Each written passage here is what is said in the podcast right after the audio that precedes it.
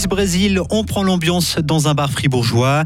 La facture de gaz pèsera encore davantage sur les ménages fribourgeois et alcool au volant, un comportement aux conséquences potentiellement dramatiques. Météo demain encore quelques faibles précipitations, puis temps sec dès mercredi. Bonsoir Loïc Chorderet. Et bonsoir John, bonsoir tout le monde. La Suisse affronte en ce moment le Brésil.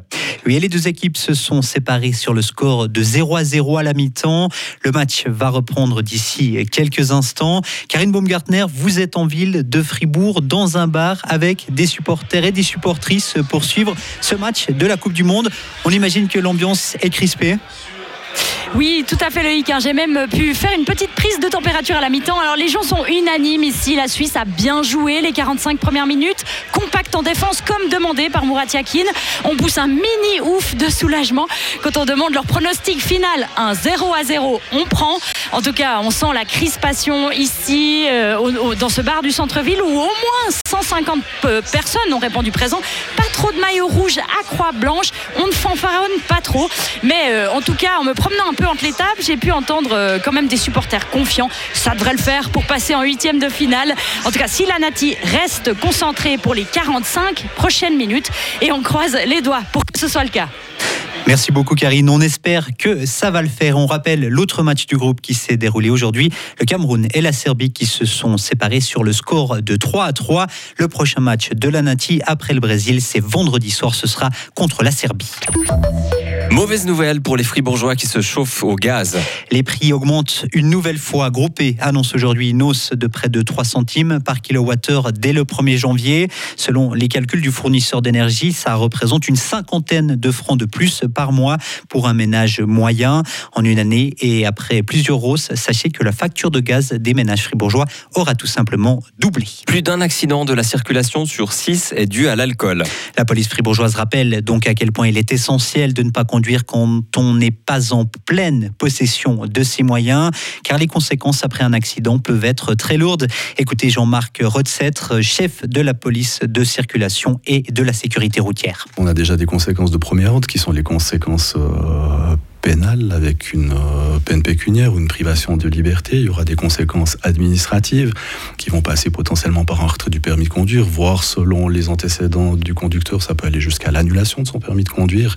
Et puis après, ben, ce qu'il ne faut pas occulter non plus, c'est qu'il y a des conséquences euh, financières. Il va falloir faire face finalement à l'accident qu'on a provoqué. Il y aura des conséquences morales. C'est pas simple de vivre avec le fait d'avoir grièvement blessé quelqu'un ou même plus grave d'avoir tué quelqu'un. Il y aura des conséquences euh, sociale finalement. Bah, dans notre entourage, les gens sauront ce qui nous est arrivé. Et puis là, ça fait vraiment un tout avec des choses relativement lourdes à porter sur soi-même. Et sachez qu'en cas d'incident avec un taux d'alcoolémie inférieur à 0,5 pour 1000, la peine peut aller d'une amende de plusieurs centaines de francs en général jusqu'à l'inscription au casier judiciaire dans les cas les plus graves. Si le taux d'alcoolémie dépasse les 0,8 pour 1000, le conducteur est alors reconnu coupable d'ivresse au volant. Dans ce cas, la sanction se traduit souvent par des jours amende, mais elle peut aller jusqu'à 3 ans de prison.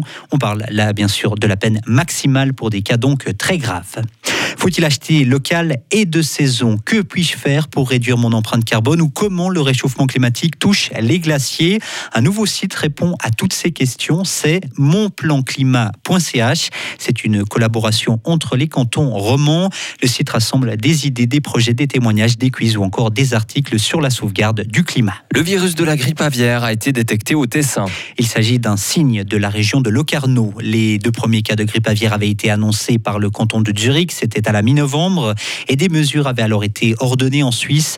Le but, c'est maintenant d'éviter tous les contacts entre les oiseaux sauvages et les volailles domestiques. Les ventes de glyphosate ont baissé en Suisse. Elles ont atteint 105 tonnes l'an passé contre 119 tonnes en 2020. C'est même trois fois moins qu'en 2008.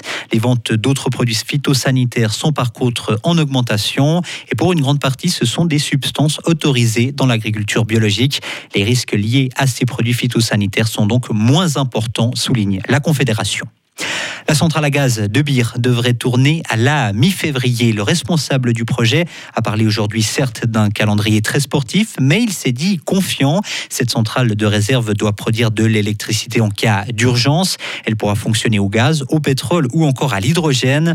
La Confédération devra d'ailleurs revoir les valeurs limites d'émissions de gaz à effet de serre à la hausse. L'OMS veut renommer la variole du singe. D'ici un an, le nom anglais monkeypox sera abandonné. On parlera de mpox dans toutes les langues.